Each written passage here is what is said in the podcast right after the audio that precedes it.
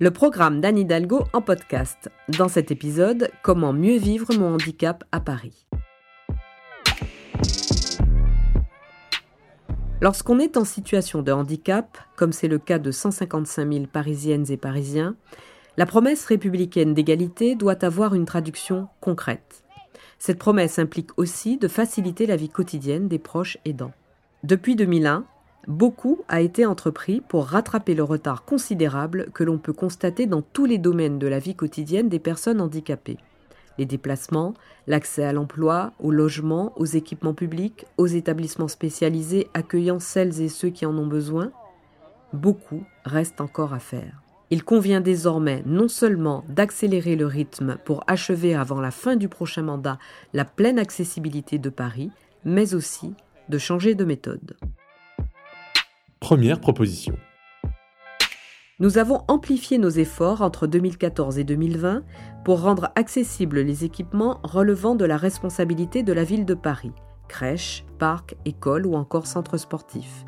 En 2015, 19% de ces équipements étaient accessibles. En 2020, ils seront 50%.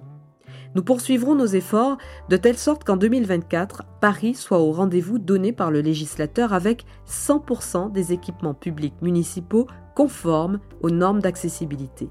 Parce que l'on ne saurait se contenter de la seule application de ces normes, nous reconduirons les plans de formation à l'accueil des personnes handicapées pour les agents de la ville en contact avec le public. Deuxième proposition. Raccourcir les délais d'instruction des dossiers à la MDPH, la Maison départementale des personnes handicapées, c'est fondamental quand on est confronté au handicap. Le délai moyen d'instruction a été réduit par plus de 2 depuis 2014, passant de 7 à 3 mois. Il s'agit d'un très bon résultat, situé largement au-dessus de la moyenne nationale, qui est de 4 mois et 9 jours. Mais nous continuerons de réduire ces délais, tout en élargissant les services rendus par la MDPH. Celle-ci sera déplacée dans des locaux plus spacieux. Lui sera adossée une maison parisienne de l'accessibilité universelle et du handicap, avec des salles à disposition des associations et des groupes d'entraide mutuels. On y trouvera des permanences pour les proches aidants, des formations, un pôle santé ou encore un showroom avec des produits de grande consommation accessibles. Parce que les personnes handicapées doivent elles aussi trouver à un quart d'heure de chez elles ce qui leur est essentiel, des permanences de la MDPH seront organisées dans les arrondissements pour les aider dans leur démarche. Troisième proposition.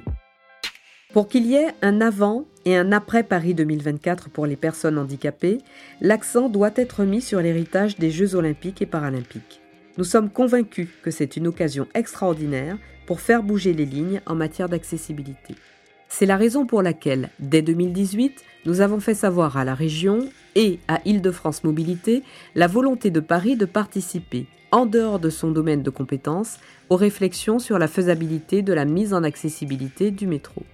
Nous voulons par ailleurs créer pour 2024 des zones 100% accessibles, ce qui signifie qui seront accessibles les équipements publics de la ville, la voirie, mais aussi les commerces, les lieux de soins, les hôtels. Pour aider le secteur privé à entrer dans la démarche, nous créerons un label Handi accueillant.